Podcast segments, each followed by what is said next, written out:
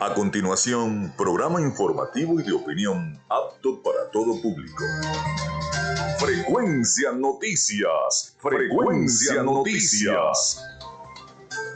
Con el periodista Felipe López. Infórmate e interactúa. Ya comienza Frecuencia Noticias por Fe y Alegría 88.1 FM con todas las voces.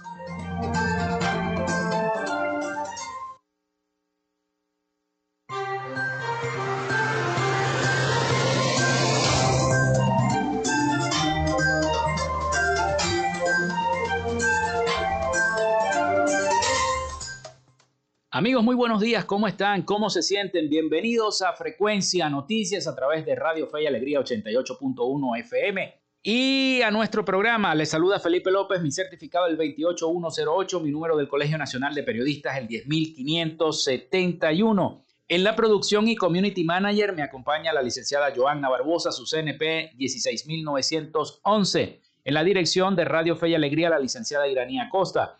En la producción general Winston León, en la coordinación de los servicios informativos la licenciada Graciela Portillo. Nuestras redes sociales arroba frecuencia noticias en Instagram y arroba frecuencia noti en Twitter. Mi cuenta personal arroba Felipe López TV. Llegamos también por las diferentes plataformas de streaming, el portal www.radiofeyalegrianoticias.com y también pueden descargar la aplicación de la estación para sus teléfonos móvil o tablets. Este espacio se emite en diferido como podcast en las plataformas iBox, Anchor, Spotify, Google Podcast, TuneIn y Amazon Music Podcast. Y también recordarles que Frecuencia Noticias es una presentación del mejor pan de Maracaibo en la panadería y charcutería San José.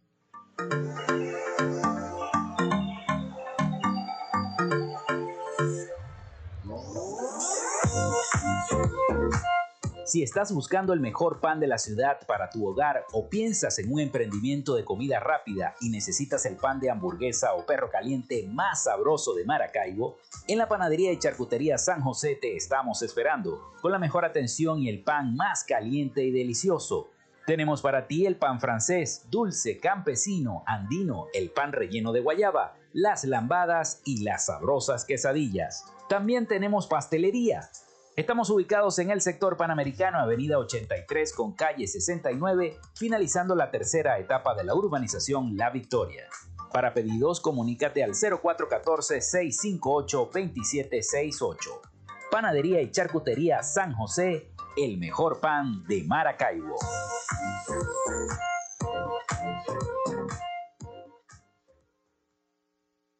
También lo hacemos en una presentación de Patricia Zulbarán, asesora inmobiliaria. ¿Necesitas comprar, vender o alquilar una casa, apartamento o un local comercial?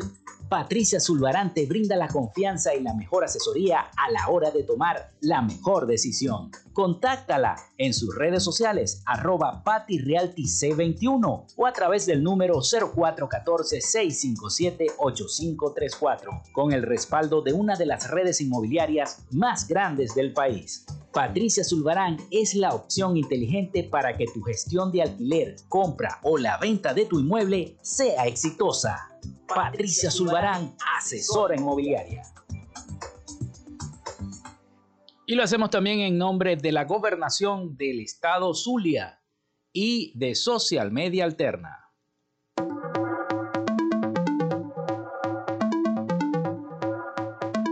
Gracias a la gente de Social Media Alterna hacemos posible la interacción tecnológica en redes. Si estás buscando quien te brinde asesoría o lleve las redes sociales de tu empresa o negocio, es momento de hacer el contacto con Social Media Alterna. Diseño de logos profesionales, community manager, diseño y administración de páginas web, podcast y radio online.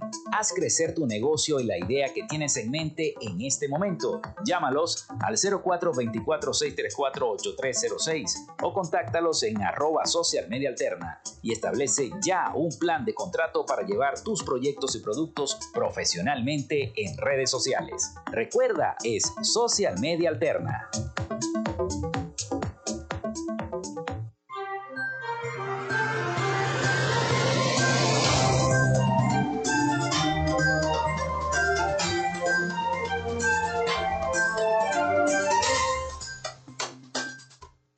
Bueno, son las 11 y 11 minutos de la mañana acá en Frecuencia Noticias.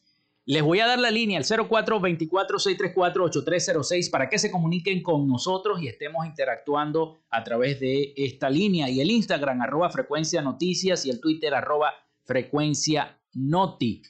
Bueno, hoy es lunes, inicio de semana, lunes 16 de julio. Un día como hoy muere Olga de Kiev en el año 969, princesa de origen varego, primera mujer en gobernar Rusia y santa católica y ortodoxa a la que se le atribuye la protección de las viudas y de los conversos al cristianismo. Eso fue en el año 945, un 11 de julio.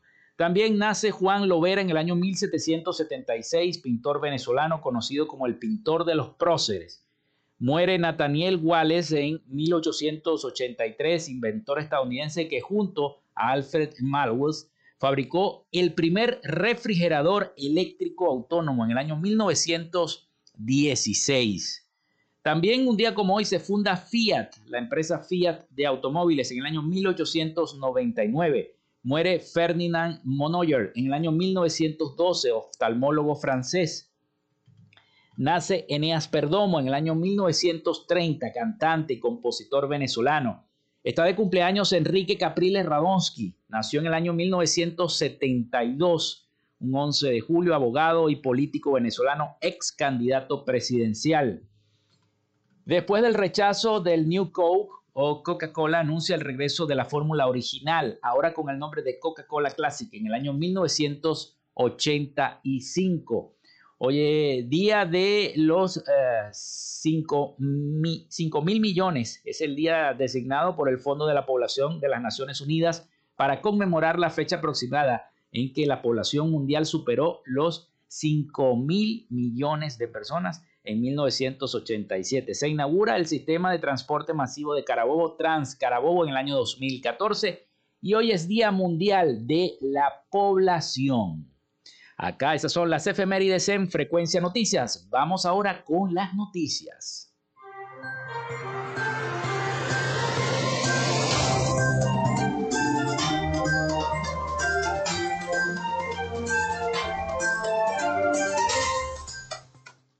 Bueno, y sigue la, sigue la noticia con la oposición, eh, los datos de la oposición y las primarias con las condiciones adecuadas y dependiendo de las reglas del juego, las elecciones primarias de la oposición venezolana podría contar con unos 5 millones de participantes. Vamos a ver si eso va a ser así. Vamos a escuchar el siguiente reporte de nuestros aliados informativos, La Voz de América, sobre esta información. Una encuesta presentada por Benigno Alarcón, director del Centro de Estudios Políticos y de Gobierno de la Universidad Católica Andrés Bello, revela que el 76% de los venezolanos que se autodefinen como no alineados continúa pidiendo un cambio político en el país y que un 95% de los que se autodefinen como opositores tiene disposición a participar en un proceso de primarias para elegir al candidato de la oposición, que se medirá en los comicios presidenciales previstos para 2024. Ese es el principal público Y eso hoy en día equivale más o menos a un 30% del país del total del país. Eso es importante tenerlo en cuenta. Entonces estamos hablando de una primaria que fácilmente, si las condiciones son adecuadas, puede contar con la participación de unos 5 millones de personas. En tanto, creemos Alianza Ciudadana, una plataforma de la sociedad civil apoyada por el Centro de Estudios Políticos y de Gobierno de la UCAP, subraya que la organización y el desarrollo del proceso debe estar a cargo de un árbitro independiente que genere credibilidad y confianza para garantizar la transparencia del proceso, como puntualizó en un comunicado leído por Pedro Rivas, integrante de la Alianza premisas para estas primarias es que cualquier ciudadano tiene el derecho a ejercer el derecho a postularse en este proceso, incluyendo a dirigentes que hayan sido inhabilitados para participar como candidatos en cargos de elección popular. A finales de junio, la plataforma unitaria Coalición de Partidos de Oposición confirmó que en 2023 está prevista la realización de un proceso de elecciones primarias para escoger al candidato que los representará en los comicios presidenciales de 2024. Y por el momento, la dirigencia opositora no ha ofrecido nuevos detalles sobre el proceso de primarias. Carolina Alcalde, Voz de América, Caracas.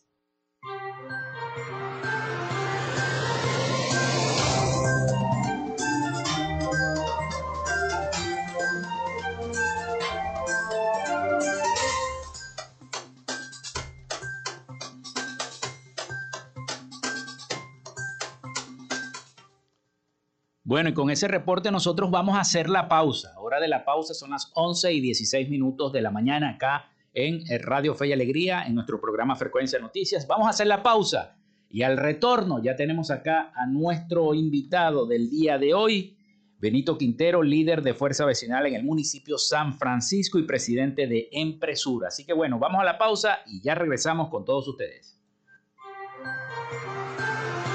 Quédate con nosotros, ya regresa Frecuencia Noticias por Fe y Alegría 88.1 FM con todas las voces. Minuto a minuto, la información la tienes por esta señal. En Radio Fe y Alegría son las 11 y 17 minutos. Inicio del espacio publicitario.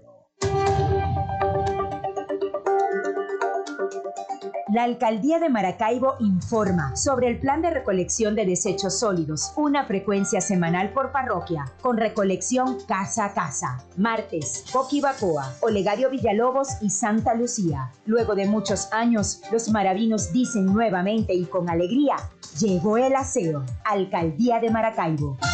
Construyendo soluciones. Fin del espacio publicitario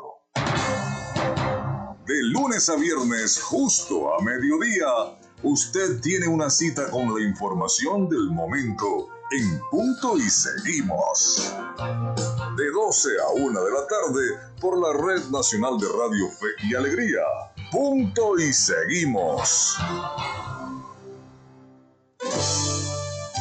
Si queréis un programa diferente, que te haga reír y además te informe, sintonizar de lunes a viernes Maracaibo Irreverente. Maracaibo Irreverente. Maracaibo, el mejor programa. Maracaibo. Víctor Ruz y su equipo realzan la cultura, nuestras tradiciones y música del sentir maravino. Y verás pasar por tu frente una luz. Una luz irreverente, deslumbrante como tú.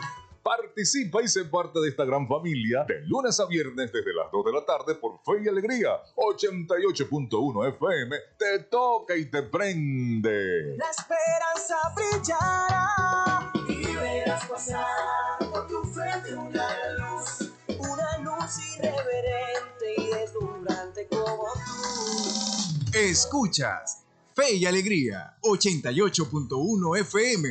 Te toca y te prende.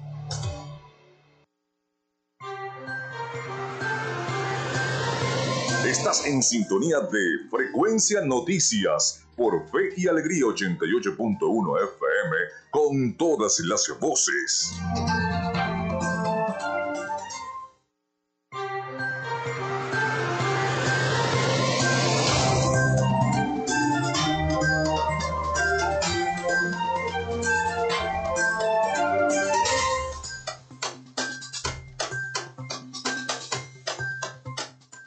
Continuamos con todos ustedes acá en Frecuencia Noticias a través de 88.1 FM. Son las 11 y 19 minutos de la mañana. Vamos con nuestra sección Hoy Dialogamos con. En Frecuencia Noticias, hoy dialogamos con... Dialogamos con el doctor Benito Quintero, líder de Fuerza Vecinal en el municipio San Francisco y además presidente de Empresur. Bienvenido a Frecuencia Noticias doctor Benito Quintero. Gracias, Felipe, por esta invitación que me hicieran para, eh, a través de estos micrófonos de esta emisora, eh, prestigiosa por cierto, poder mm, mm, dirigirme a los radioescuchas, a los usuarios y hacer conocer el trabajo que venimos haciendo desde Fuerza Vecinal, movimiento social, eh, movimiento humanista, político, que se ha sembrado en el corazón de los venezolanos a lo largo y ancho del país y que a pesar de tener un año apenas de existencia, eh, hoy contamos con el respaldo de 20 alcaldes, de los cuales en su mayoría fueron electos por primera vez en la tarjeta de fuerza vecinal el 21 de noviembre pasado, y otros que fueron reelectos por su exitosa gestión, como es el caso del alcalde Gustavo Duque de Chacao. También tenemos el, respaldo del gobernador de Nueva Esparta, un veterano político que viene de otras organizaciones políticas, pero que hoy se ha sumado a esta alternativa distinta un modelo de hacer política diferente. Nosotros no tenemos un partido vertical, sino horizontal. Aquí no hay presidentes, no hay caudillos, no hay secretarios generales, hay voceros, hay líderes. Nuestra dirigencia de base no es dirigencia clientelar pagada eh, por un gobierno eh, ni por estructuras mm, gubernamentales, todo lo contrario.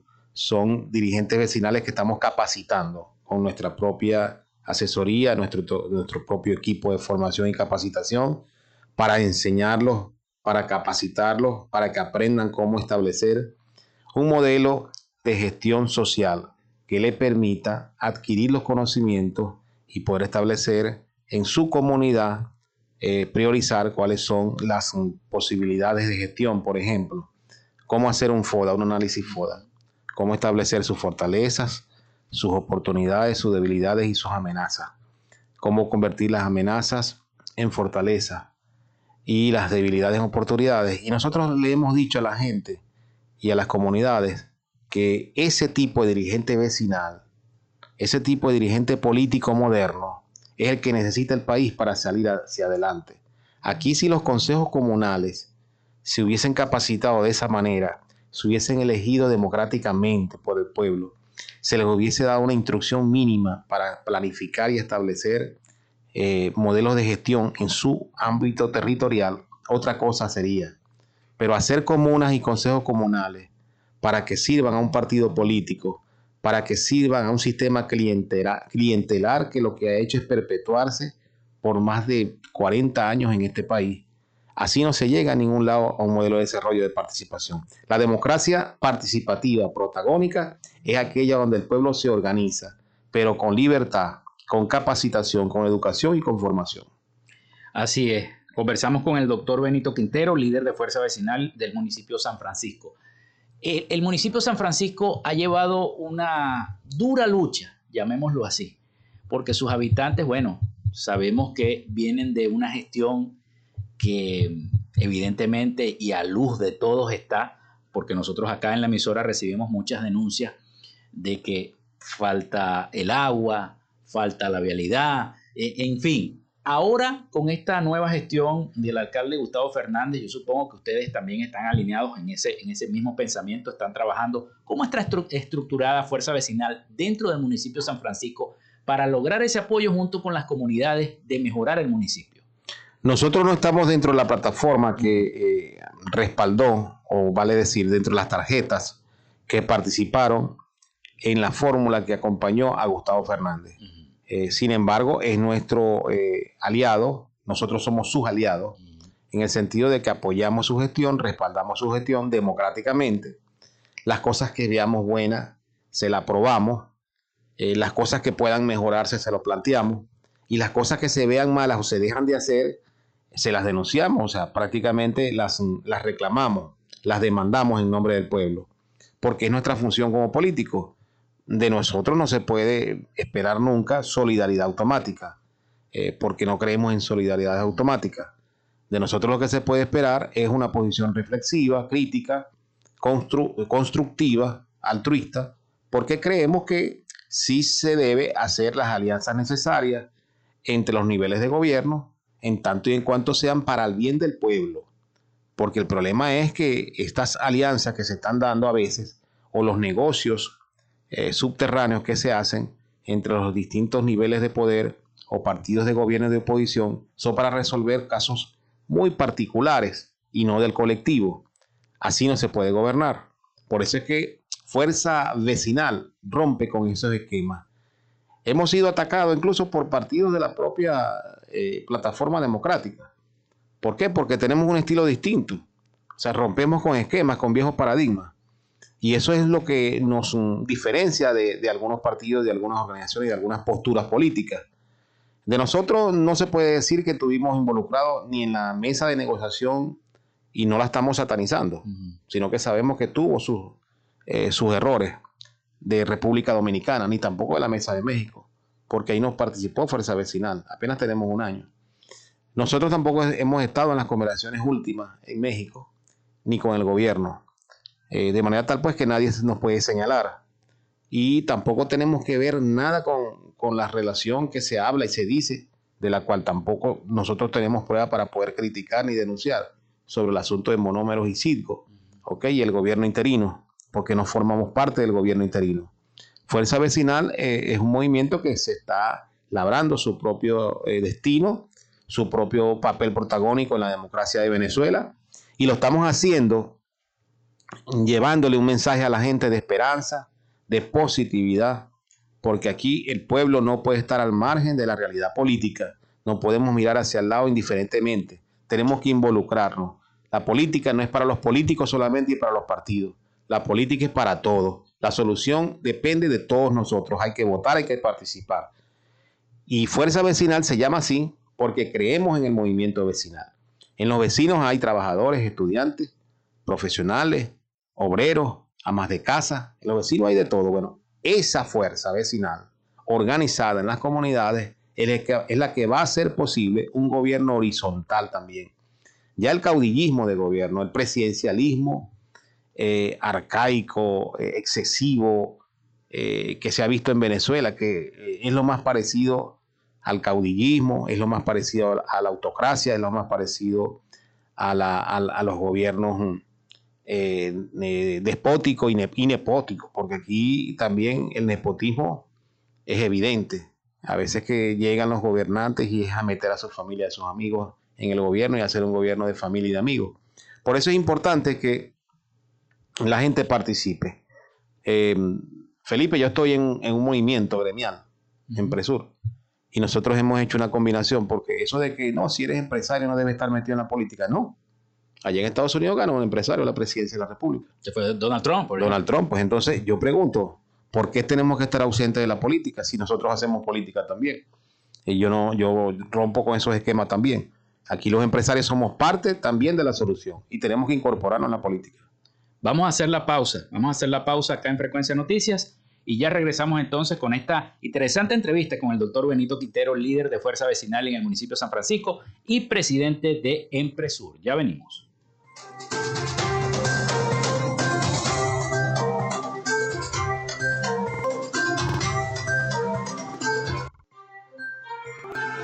Ya regresamos con más de Frecuencia Noticias por Fe y Alegría 88.1 FM con todas las voces.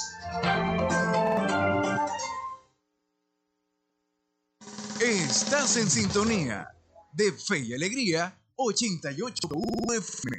Te toca y te prende.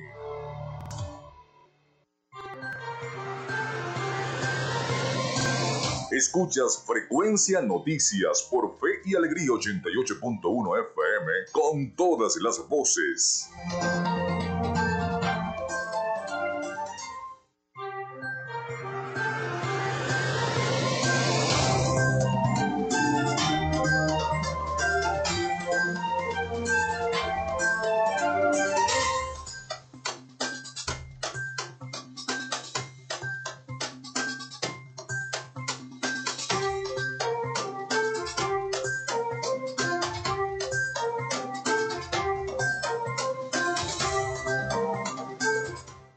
Bueno, son las 11 y 42 minutos de la mañana acá en Frecuencia Noticias, el programa interrumpido con la cadena del ciudadano gobernador del estado Zulia, Manuel Rosales Guerrero. Pero bueno, seguimos nuestro diálogo con el doctor Benito Quintero, líder de Fuerza Vecinal en el municipio de San Francisco y presidente de Empresur. Me llama la atención que sea presidente de Empresur porque son los empresarios del sur que en este momento y con la situación que hay en nuestro país, en Venezuela, económica, muchas empresas en San Francisco cerraron Chicos, dicen que somos duros de matar. Duros de matar. Este, nosotros nos hemos mantenido de pie, en pie de lucha, dándole fortaleza a los empresarios que han quedado en el municipio de San Francisco. En su mayoría eh, son empresarios que han hecho de esa unidad económica eh, su modo vivendi y les sirvió como base económica para desarrollar su familia, para formar a sus hijos. Ese es su capital, ese es su patrimonio, lo han defendido y tenemos que respaldarlo. En un país donde todavía no se ha reaperturado el sistema financiero crediticio, eh, que es el que apalanca eh, la economía privada, sobre todo los emprendimientos y todo lo que tiene que ver con eh, la importación, el equipamiento, el mejoramiento, el crecimiento de la infraestructura instalada de las industrias. Eh, sin embargo, con pulmón propio, con recursos propios, con creatividad, con inventiva, los empresarios se han mantenido produciendo. Nosotros incluso estamos exportando. En Venezuela ahora se está exportando más que antes. se ha diversificado la exportación. Porque, bueno, si en Venezuela baja el poder adquisitivo y las compras de los bienes y servicios que se producen acá eh, eh, se reducen, entonces los empresarios venezolanos nos vimos en la necesidad de buscar mercado, mercado extranjero y eso estimuló la exportación. Y eso es bueno, gente que no exportaba antes calzado, ropa hecha en Venezuela que son buenas, de calidad, ahora la está exportando. Y eso es de, hay que verlo, pues hay que verlo como positivo. Eh, lógicamente, eso es parte de la crisis, la parte positiva. Vamos y esperemos que esto mejore, como creo que va a suceder, eh, que el gobierno siga reduciendo el encaje legal bancario para que los bancos puedan prestar dinero, ¿ok? De una manera libre como antes y el sistema crediticio eh, reaparezca.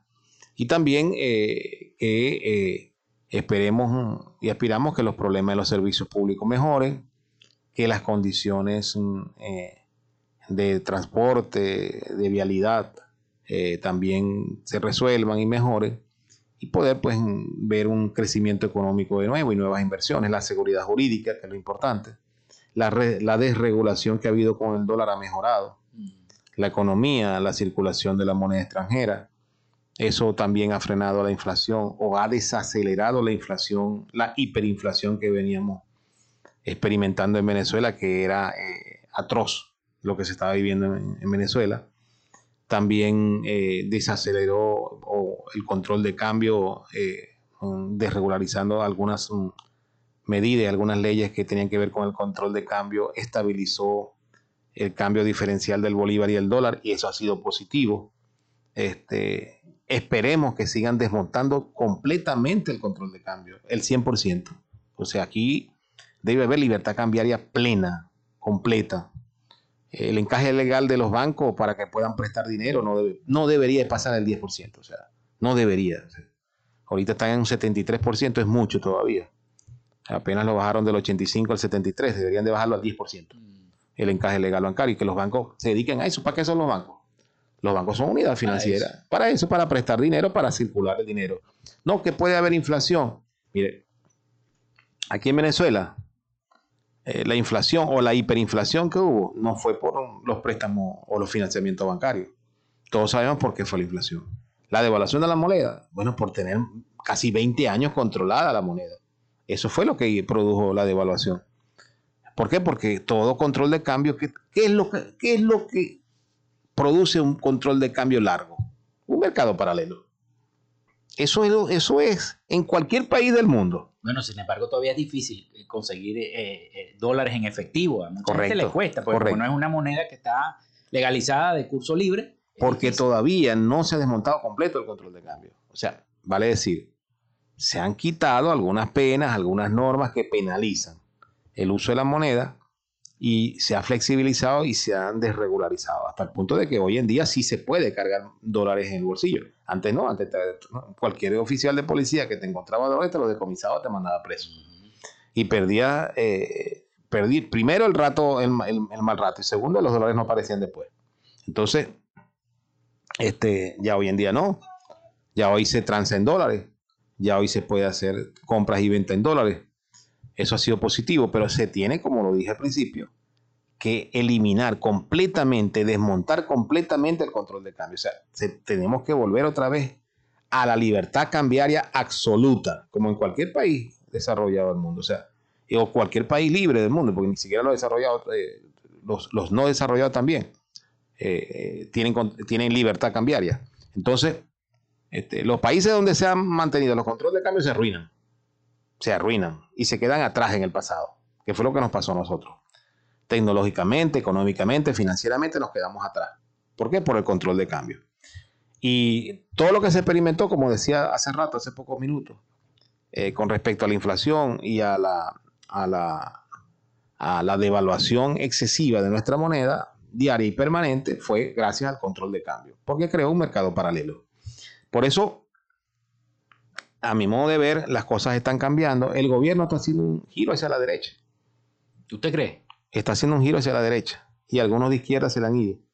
Los trasnochados de izquierda, de ultra izquierda, no- radicales se le han ido. No estará tomando más bien el, mode- el modelo económico de China, que es un- eh, el Sí. Estado es socialista, pero el modelo económico es capitalista. Así es. Tienen que irse hacia la derecha. Cuando yo digo a la derecha, en- este, no estoy diciendo de que Maduro es un hombre de derecha. Lo que quiero decir es que el giro que tenía el volante siempre hacia la izquierda ha tenido que voltearlo en dirección contraria porque se dio cuenta que eh, no le fue bien. Eh, por ejemplo, Felipe, el compañero, aquí está Lester Rivas, la amiga. Joana. Yo, Joana, yo pregunto, Barbosa, yo pregunto algo. Si las empresas que expropió el gobierno, llámese expropió, incautó, confiscó, como le quieran colocar, porque algunas las pagaron, otras no las pagaron, la mayoría ni las pagaron, ni se hicieron juicio de expropiación, fueron ocupadas y ya está. Pero si esas empresas estuvieran en manos de los particulares, de sus dueños originales, esas empresas no hubiesen sufrido consecuencias del bloqueo ni de las sanciones de Estados Unidos y Europa. Porque las sanciones, los bloqueos han sido sobre las empresas del Estado, sobre PDVSA, no sobre la empresa privada. En consecuencia, el gobierno se dio cuenta tarde de que fue un error haber expropiado. Ahora se da cuenta por el bloqueo. Mien- Mientras no había bloqueo y las empresas podían generar ingresos, sabemos que las el gobierno las acabó, las quebró, las mal administró, pero sin embargo les daba dinero. ¿ok? Ahora con bloqueo menos le da. En consecuencia ahora dicen, bueno, ya no podemos con esto, no podemos con la múcura, vamos a vender las acciones de estas empresas. Es cuando digo, están girando el timón hacia la derecha. ¿Ok? Se están regresando. Entonces, no les queda otra. No les queda otra. Ahora, vamos a la oposición. La oposición viene reclamando desde hace tiempo que esas empresas sean devueltas a sus, dueños originales, que es un error haber confiscado, expropiado y ocupado esas empresas de esa manera arbitraria, que eso no genera eh, clima de confianza y de seguridad jurídica en los inversionistas. Bueno, ahora que el gobierno está girando hacia la derecha, ahora que el gobierno está desmontando las, regulaciones sobre la moneda extranjera, ahora que el gobierno está desmontando todo un aparataje eh, burocrático, legal que se había armado eh, a favor de un Estado omnipotente eh, y de un gobierno que manejaba todo, bueno, nosotros no podemos criticar eh, que el gobierno ahora coja hacia la derecha. Todo lo contrario, tenemos que seguirle reclamando más bien que acelere ese paso. Cuando nosotros decimos, por ejemplo, desde Empresur, presidente Nicolás Maduro, acelere el paso de lo que tiene que ver con el encaje legal bancario. Tiene que hacerlo, no le queda otra, no pierda más tiempo. Si se atrevió a desmontar el sistema regulatorio que penalizaba el uso del dólar como moneda extranjera, ¿por qué no se atreve a desmontar? Aquí no va a haber, no es que la inflación, mire, eh, no hablemos tanto de eso. Se acaba de pasar la gasolina regalada a venderla ahora a medio dólar y eso ha afectado a la inflación. O sea, no, presidente, no, señores del gobierno. Desmonte el encaje, el encaje legal, bájelo a un 10% para que los bancos puedan prestar plata, para que la banca se pueda ejercer su, su función de prestar dinero, para que el sistema fina- financiero vuelva a fluir y los empresarios podamos respirar. Eso es lo que se requiere en este país. Doctor, nos quedan pocos minutos porque ahorita va a ser mediodía. El programa es hasta el mediodía. Está bien. Pero le quiero hacer dos preguntas políticas que a lo mejor usted me las puede resumir. Porque se vienen unas primarias muy discutidas por todos los sectores eh, y se vienen estas primarias precisamente en el año 2023 con miras al 2024 unas posibles elecciones presidenciales. ¿Cómo se está preparando Fuerza Vecinal y si va a acompañar ese proceso de primarias? Me imagino que sí. Que ya Sí, está en la claro. plataforma. Lo primero que solicitamos ese proceso de primaria fuimos nosotros los de Fuerza Vecinal, Eh, en la persona de Gustavo Duque y de los alcaldes de Baruta y El Atillo y Ellos mm, mm, incluso estuvieron aquí en el Zulia y en sus intervenciones lo primero que dijeron fue eso. Fuerza vecinal pide primaria. No porque no creamos en el consenso, no. Sino que es difícil cuando hay varias opciones, varios partidos, varios aspirantes, y sobre todo con los conflictos que hay en los partidos democráticos que fueron judicializados, llegar a un acuerdo y establecer una candidatura unitaria. Entonces, mientras se, se explore, porque no son excluyentes, la posibilidad de un consenso, se tienen que establecer ya las normas de una primaria. Porque si no, perdemos el tiempo. Lo otro sería dejar hacer y dejar pasar y que nos llegue el 2024 y no tengamos resuelto el problema de la candidatura. Eso sí sería grave. Y, e irresponsable con la gente, porque la gente que nos pide que nos pongamos de acuerdo, de cualquier manera que escojamos una candidatura unitaria. Si son las primarias, son las primarias. Y habrá tiempo suficiente para recorrer todo el país y hacer la campaña. Sí, claro, con, con sacrificio, con esfuerzo, no tenemos los recursos del gobierno, este, ni tampoco las facilidades, sabemos todas las mm, calamidades que hay para poder transitar por el país, pero sí, lo vamos a hacer. Y vamos a salir con una candidatura propia de Fuerza Vecinal. Eso te lo puedo asegurar. Fuerza Vecinal es una tercera vía.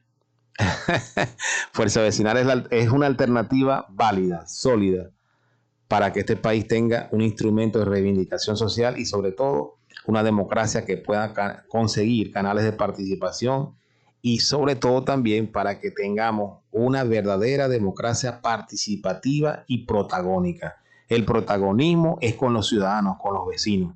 El protagonismo no lo hacemos solamente los políticos. Aquí todos los venezolanos tenemos que incorporar nuestra actividad para rescatar este país. Y todos podemos y todos debemos. Y así lo dicen todas las encuestas que, que han hecho las diversas firmas, que el venezolano está pidiendo un cambio, un cambio de gobierno, un cambio de timón, o, de la persona que maneja el timón del país. yo creo que, que, todas las organizaciones políticas, al igual que Fuerza Vecinal, que yo no lo veo como un partido chico, yo lo veo como un partido que ha, crecido poco a poco, así como el de, el de María Corina, que ha venido creciendo poco a poco exponencialmente. Incluso hay gente fuera de los... Yo me he quedado asombrado que me han escrito gente de 20 Holanda, por ejemplo. En Holanda hay gente del partido 20 y de otros partidos políticos. Yo me imagino que esto, cada uno de ustedes va creciendo espontáneamente poco a poco. Nosotros sacamos 400 mil votos. Por eso le digo. En tres meses de, existencia. 400 mil votos en Venezuela. Se dice rápido, pero 400 mil almas, seres humanos, que votaron. Eh, y, estamos hablando de 400 mil personas inscritos en el, en el, CNE, ¿no? Quiere decir que tenemos más gente, o sea, gente que, no votó, gente que no tiene edad de votar. Pero si en tres meses logramos obtener 400 mil votos con esa tarjeta, imagínate tú. Ahora, le estamos hablando al país de frente. ¿Quiénes somos? ¿De dónde venimos? ¿Qué queremos? ¿Qué planteamos? ¿Dónde no hemos estado? ¿En qué no, hemos, no, hemos, no nos hemos involucrado? ¿Por qué no lo hemos hecho? O sea, más razones que esa. Tenemos un plan país. Estamos construyendo un plan, un plan país. Nuestra capacitación, nuestra formación y formar a nuestros vecinos es porque tenemos un plan país. Un plan país que implica incorporar a todos los ciudadanos en la solución de los problemas locales y comunales. Entonces sí tenemos un plan país. Y cuando hablamos de economía, cuando hablamos de soluciones macroeconómicas, es porque tenemos gente preparada para poner al frente de la solución de estos problemas. No somos un partido improvisado. Lo hemos demostrado en Chacao, lo hemos demostrado en Baruta, en Los Alias, en el Atillo, en el estado Nueva Esparta. Los gobernantes que tenemos son ejemplares son ejemplo vivo. Fíjate que, ¿por qué atacan a Raciel Rodríguez en Guatire, en el municipio de Zamora, del estado Miranda? ¿Por qué lo atacan? Porque 22 años fue gobernado ese municipio por el chavismo. Y al igual que Varina, fue un fenómeno electoral. Un muchacho que se llama Raciel Rodríguez, que ganó las elecciones y le ganó a un chavista y a un movimiento que tenía 22 años gobernando Guatire tierra natal del fundador de la democracia venezolana, Rómulo Betancourt.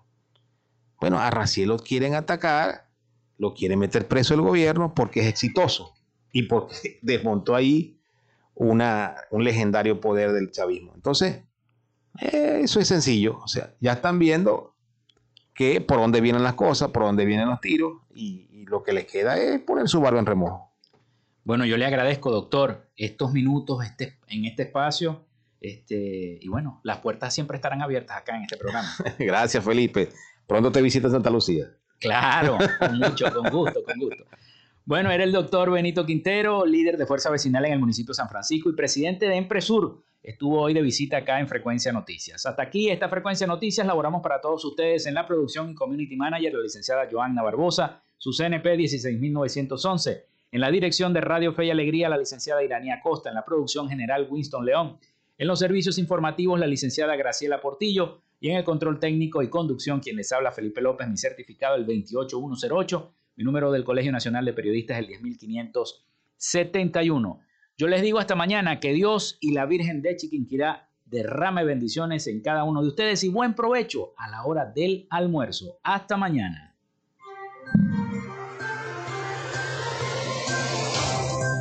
Frecuencia Noticias fue una presentación de Panadería y Charcutería San José, el mejor pan de Maracaibo.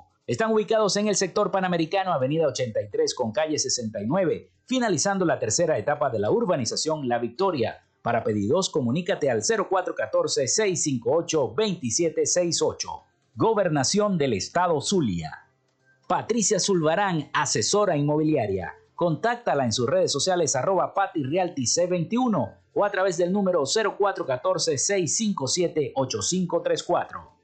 Social Media Alterna. Si necesitas una página web, un community manager o un logo profesional, haz crecer tu negocio y la idea que tienes en mente en este momento. Llámalos al 0424-634-8306 o contáctalos en arroba social media alterna. Frecuencia Noticias.